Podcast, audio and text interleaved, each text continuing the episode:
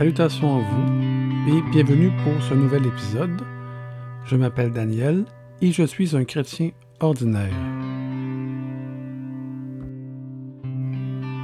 Dans cet épisode, je vais parler du concept biblique du temps. Les êtres humains sont des créatures du temps et nous sommes préoccupés par ce thème. Nous portons des montres pour pouvoir tenir compte du temps.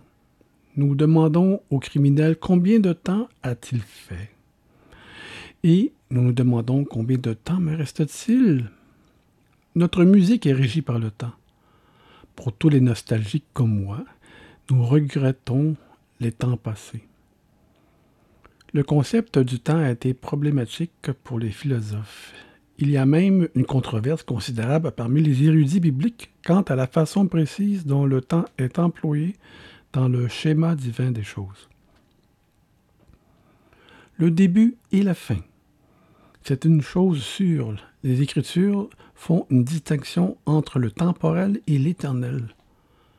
Paul dit que les choses qui sont vues sont temporelles, mais les choses non vues sont éternelles. En 2 Corinthiens chapitre 4 verset 18.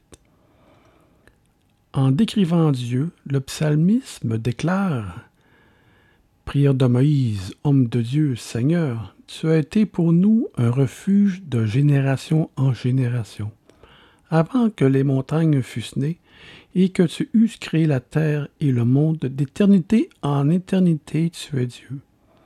Tu fais rentrer les hommes dans la poussière, et tu dis, Fils de l'homme, retournez, car mille ans sont à tes yeux comme le jour d'hier, quand il n'est plus, et comme une veille de la nuit.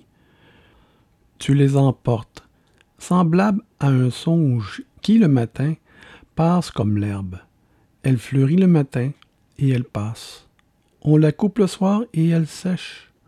Psaume 90, verset 1 à 6. Très beau psaume, ça. Dans le verset 10 du même psaume, il est écrit Les jours de nos années s'élèvent à 70 ans, et pour les plus robustes, à 80 ans.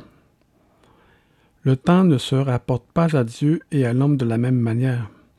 Petite parenthèse ici. Il y a des milliers d'années, l'âge de l'homme maximal fut de 80 années. L'âge moyen aujourd'hui, pour euh, la société occidentale, pour l'homme, c'est 81. La femme, c'est 82, 3, quelque chose du genre. On n'est pas loin de ça c'est quand même impressionnant de voir que des milliers d'années auparavant, euh, c'était proche de ça aussi. Le temps qui a été déterminé à l'homme en moyenne, une, une moyenne de vie. L'éternité est infinie, mais le temps se mesure par un commencement et une fin. La Bible commence par ces paroles. Au commencement, Dieu créa les cieux et la terre. La Genèse chapitre 1, verset 1. Jésus a dit un jour, au commencement de la création, Dieu fit l'homme et la femme, en Marc chapitre 10, verset 6. En revanche, dans un certain sens, il y aura aussi une fin. Dans la parabole de l'ivraie, le Christ a dit que la moisson représentait la fin du monde, en Matthieu chapitre 13, verset 39. Ailleurs, le Seigneur a annoncé celui qui me rejette et qui ne reçoit pas mes paroles a son juge. La parole que j'ai annoncée, c'est elle qui le jugera au dernier jour. Jean chapitre 12, verset 48. Dans un épître au sein de Corinthe, Paul a parlé du concept de la future résurrection du corps qui, affirmait-il, se produira au moment euh, du retour de Jésus-Christ, au moment de son avènement. 1 Corinthiens chapitre 15 verset 23. À cet égard, l'apôtre écrit Ensuite viendra la fin, quand il remettra le royaume à celui qui est Dieu et Père, après avoir détruit toute domination, toute autorité et toute puissance. Car il faut qu'il règne jusqu'à ce qu'il, Jésus, ait mis tous ses ennemis sous les pieds de Dieu il a mis tous ses ennemis sous ses pieds. au verset 24 et 25. Ça, c'est toujours dans 1 Corinthiens, chapitre 15. Il y a clairement une période, une ère entre le début et la fin, qui, faute de meilleure expression, est appelée temps. Certaines personnes, à la fois dans l'Ancien Monde et dans l'ère moderne, ont vu le temps dans un sens différent de ce qui est écrit dans la parole de Dieu, la Bible.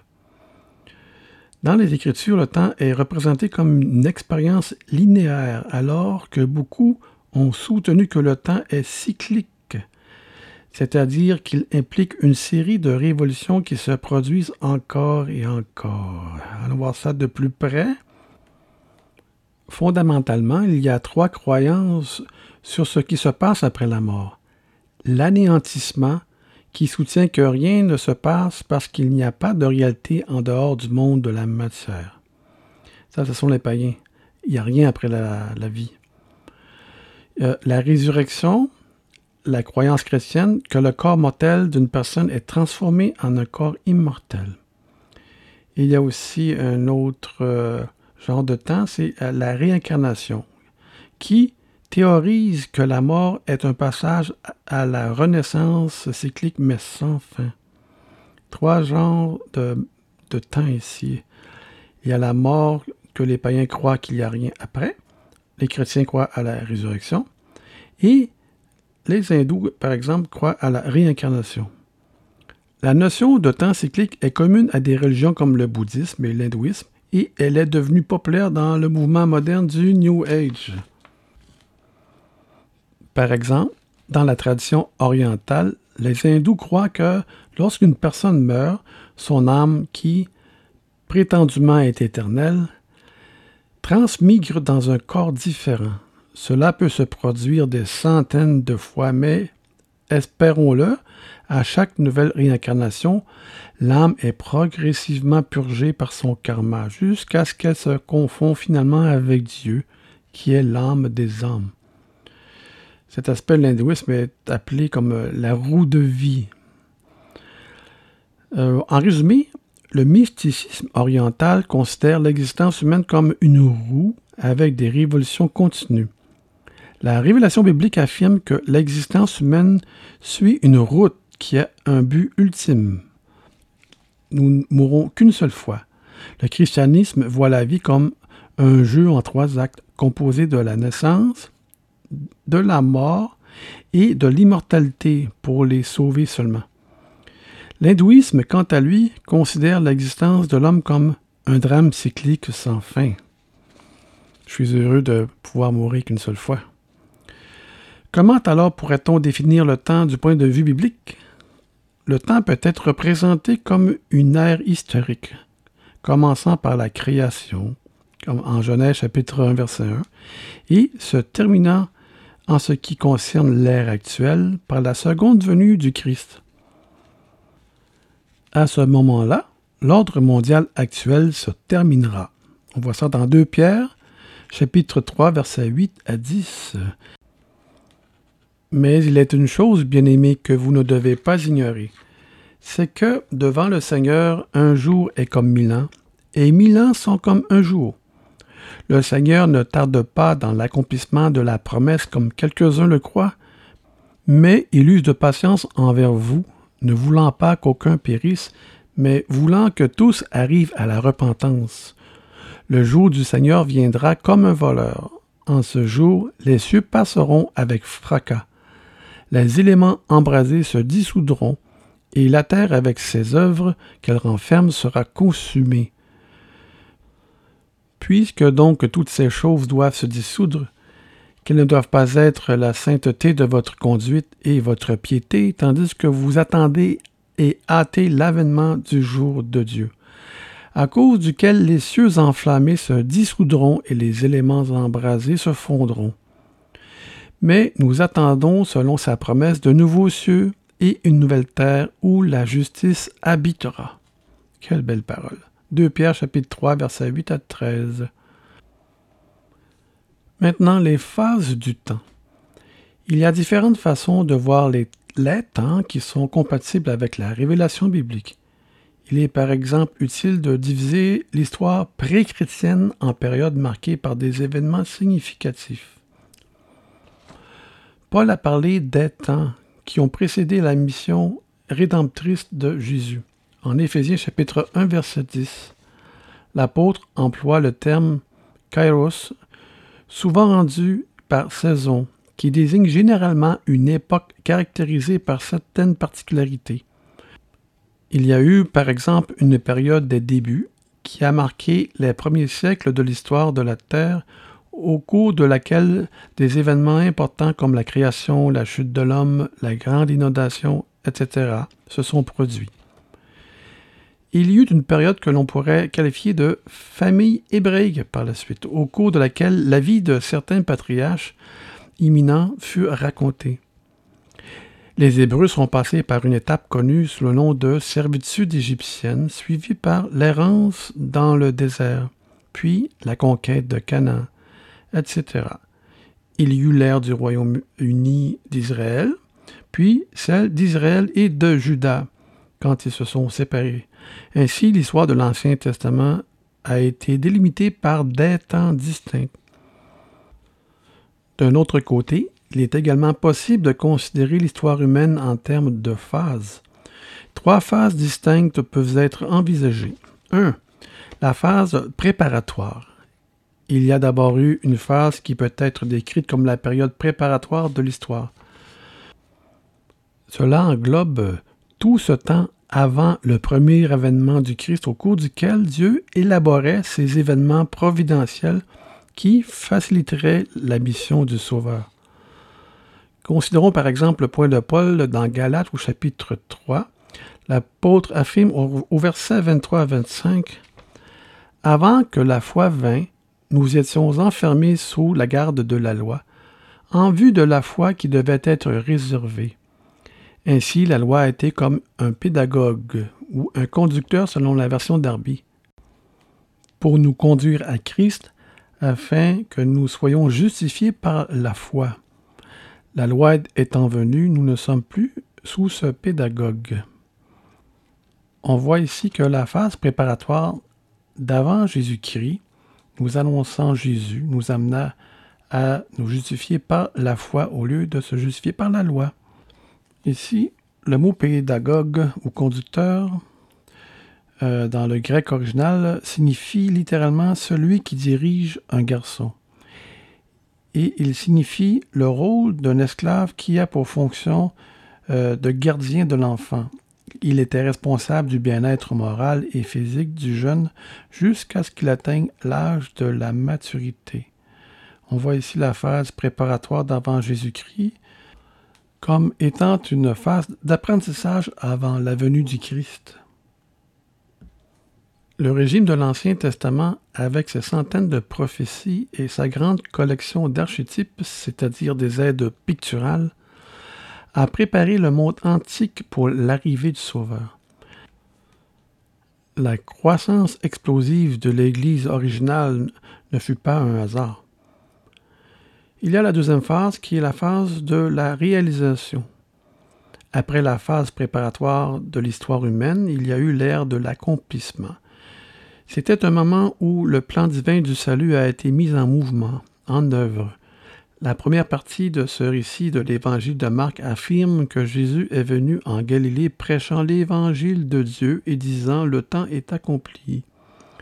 C'est en Marc chapitre 1 verset 14-15. Paul a décrit le point culminant du système rédempteur de Dieu de la manière suivante. Mais lorsque les temps ont été accomplis, Dieu a envoyé son Fils. En Galates chapitre 4, verset 4, la phase de la réalisation. L'apôtre Paul a une déclaration plus élaborée dans Éphésiens chapitre 1, verset 9 à 10.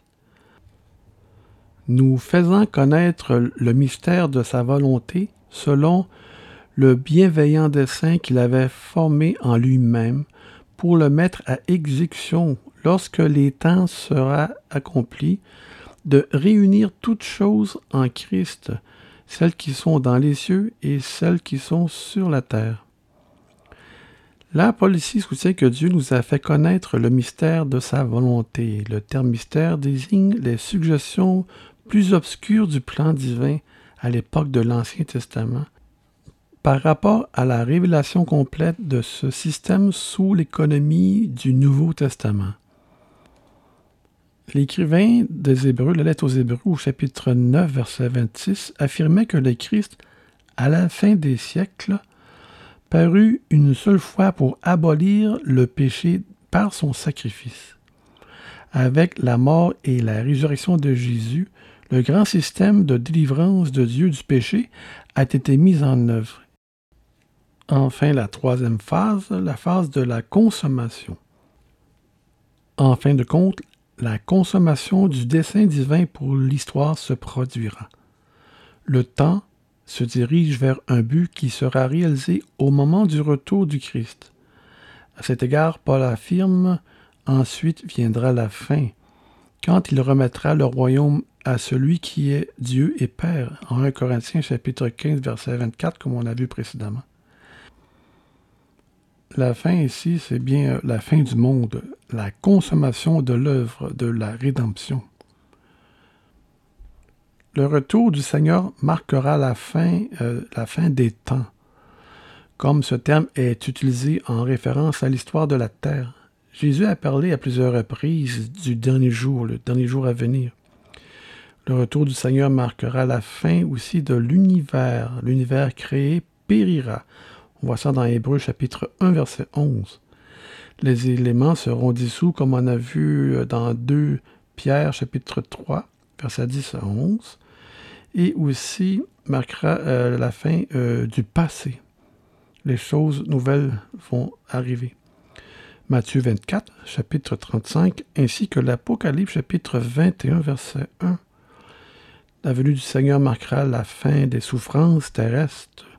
Tous les ravages associés à cet environnement pécheur seront éliminés, détruits, comme on voit en Apocalypse chapitre 7, verset 16 à 17, et au chapitre 21, verset 4.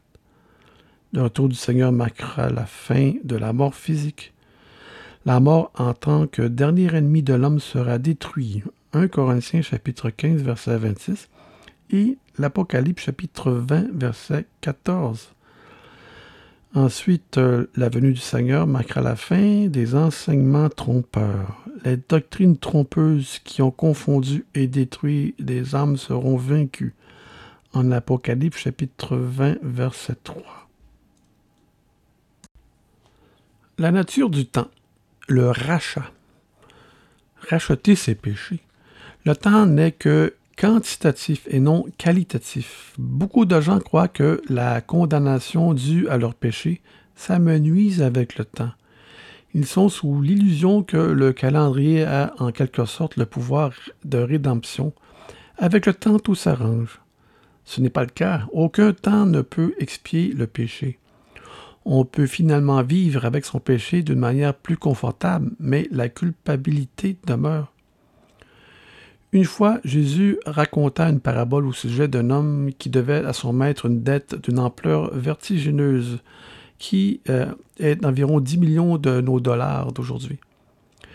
Lorsque le problème a été détecté, il a été confronté à la perspective d'être vendu en esclavage avec sa famille. Il est tombé devant son Seigneur et a plaidé Seigneur, aie pitié envers moi, et je te paierai tout. En Matthieu chapitre 18, verset 26. Je répète ici, il dit Seigneur, aie pitié envers moi, et je te paierai tout. Il pensait que le temps pouvait remédier à son problème. Dans cette histoire, le roi représente Dieu et le débiteur est toute personne qui a commis le péché, qui est chaque individu responsable. La question est la suivante.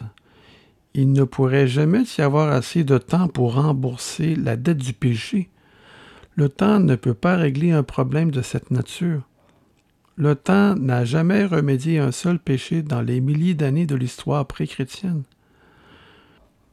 Cela est démontré par le fait que le mal a exigé la mort du Fils de Dieu et le sacrifice de Jésus était pour tous. En 1 Timothée chapitre 2 verset 6. Personne n'est donc dispensé de cette nécessité d'être sauvé par le Christ. Le temps ne peut pas nous sauver. Un autre aspect de cette affaire est le suivant. Le temps n'a pas la capacité de modifier la vraie moralité. Il est, courant d'entendre dire que si l'avortement était autrefois considéré avec horreur, il est aujourd'hui accepté parce que nous vivons à une époque différente. Le divorce était mal, maintenant il est banal. Les scandales sexuels étaient sévèrement punis à l'époque, mais maintenant, qui s'en soucie? Il y a des choses que le temps ne peut changer, et la responsabilité morale en fait partie. Ce qui était avant est encore valable aujourd'hui. Comme nous l'avons observé précédemment, bien que le temps lui-même ne possède aucun pouvoir intrinsèque, il peut fournir l'occasion à d'autres forces de travailler efficacement.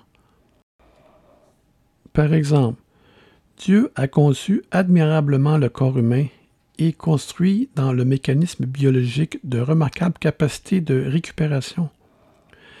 Mais contrairement au cas de miracle qui produit un effet instantané dans l'ordre providentiel des choses, le temps est nécessaire pour que le corps guérisse. De même, le temps apaise de nombreuses blessures du cœur qui, en cas de tragédie, peuvent sembler insupportables au départ. Il y a un autre aspect du temps qui est intrigant. Il facilite l'accélération de la connaissance de la part des êtres humains. Nous nous distinguons de toutes les autres formes d'organismes biologiques en ce que nous accumulons des connaissances avec le passage de chaque génération. Nous pouvons accomplir des choses aujourd'hui dont nos ancêtres n'avaient jamais rêvé il y a des siècles. Par exemple, les voyages spatiaux, la chirurgie, la transplantation d'organes et la technologie de l'informatique, etc. En revanche, votre chien ou votre chat n'a pas une plus grande capacité intellectuelle que ses ancêtres qu'il y a des millénaires. Cela implique deux choses. Les humains sont uniques. Nous ne sommes pas de simples animaux comme enseigne le monde. Nous avons des pouvoirs intellectuels sans équivalent dans la nature. La deuxième chose, c'est que nous avons la grave responsabilité d'utiliser notre connaissance à bon escient et au service de Dieu. Il y a un prix élevé à payer quand nous ne le faisons pas, car comme Dieu disait à son prophète Osée, Mon peuple est détruit parce qu'il lui manque la connaissance. Puisque tu as rejeté la connaissance, je te rejetterai, et tu seras dépouillé de mon sacerdoce. Puisque tu as oublié la loi de ton Dieu, j'oublierai aussi tes enfants. C'est grave. Mon peuple est détruit parce qu'il lui manque la connaissance. Osée chapitre 4 verset 6. Les gens choisissent consciemment de ne pas faire connaissance avec Dieu. Et lorsque le malheur viendra, les gens du monde ont aussi quand même ce réflexe de se tourner vers Dieu. Et ils se mettent à prier Dieu dans les moments difficiles et disent Pourquoi Dieu Pourquoi moi? Donc, c'est la porte de la connaissance, la crainte de Dieu est le début de la sagesse. Ils auront donc alors l'opportunité d'aller voir dans la Bible afin de connaître Dieu. Sur ce, soyez tous bénis et à la prochaine épisode.